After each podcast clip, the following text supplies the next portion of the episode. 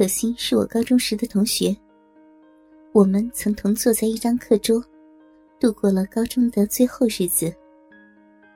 那时的他，是全班最挑剔、最孤傲的一个，行动做事总是独断专行，眼里容不得别人，所以很多同学都躲着他，甚至连男同学也是。而我。却是众星捧月似的，身边总聚着一大帮人。我们这些一伙的，在一起玩，大多就是胳膊和胳膊勾在一起，头碰头的，小声的叽叽喳喳，不时翻起眼睛，向某一处瞟一下，十分精密的神色。而他，却一副不屑跟我们为伍。依旧是独来独往的模样。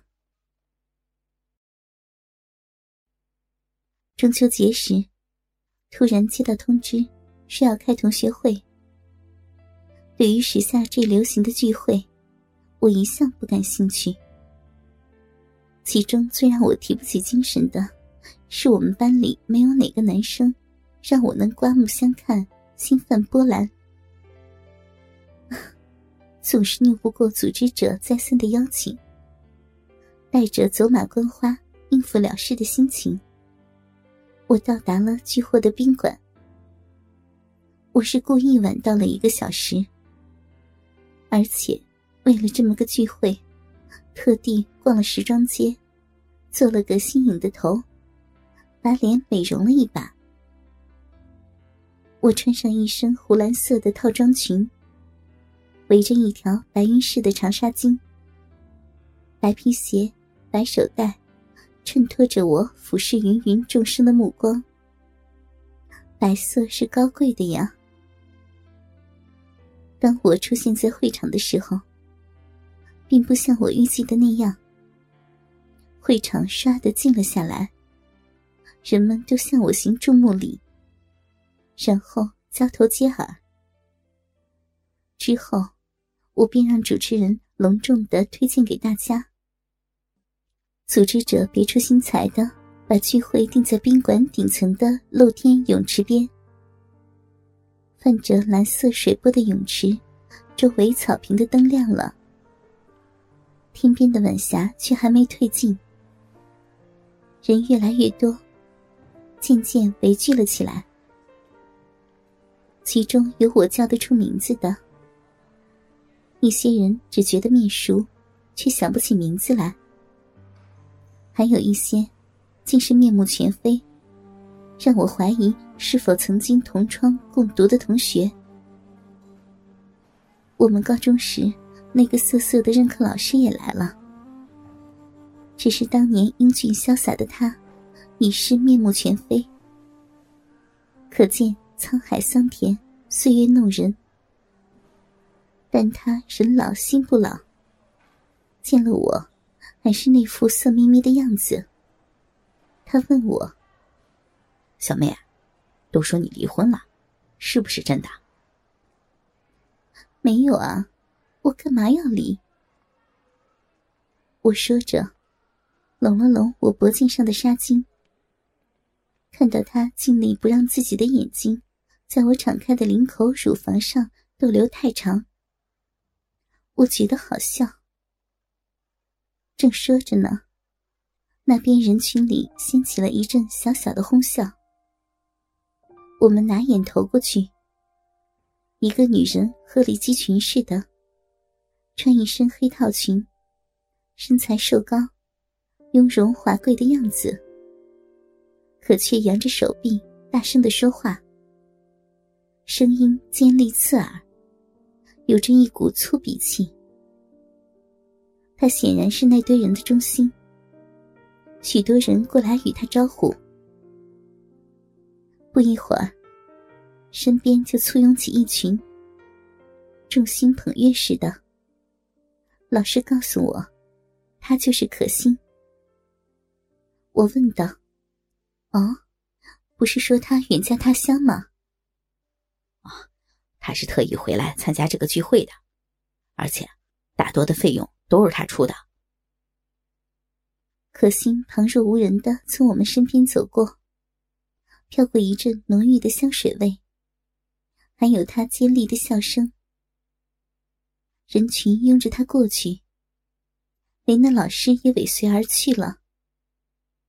我这才看见，对面靠墙一排椅子上，坐着两个昔日的死党，化着浓妆，衣服也很花哨。悄悄地端着盘子吃东西，还有一些人则端着盘子徜徉着吃。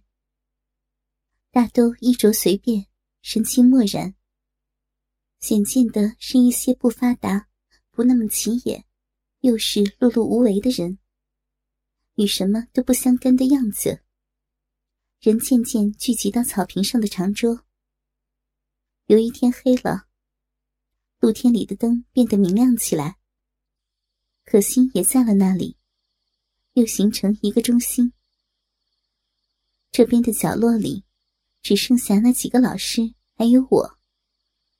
穿白制服的招待便随便起来，说笑着在泳池边上滑步，盘子端斜了，放在冰盘上的三文鱼片滑落到地上，重又拾回到盘子里。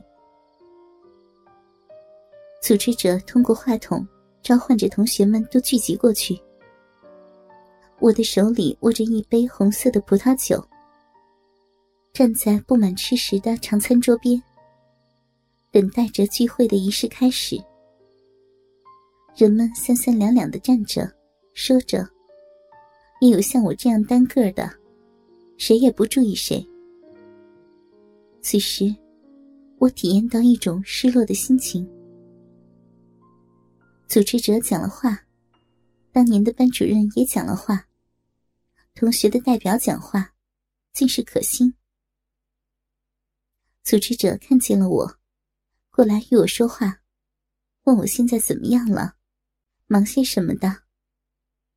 我开始是机械的回答问题，渐渐的就有了兴致，也反问他一些问题。那组织者很有礼貌的作答。然后建议去那边喝香槟，香槟台就设在那里。等他将我置入人群之中，便告辞离去。我明白他是照应我不受冷落，这就是组织者圆滑的手段。他在人群中穿梭着，也是忙着这些。不一会儿，变成了活跃人物，甚至连可心。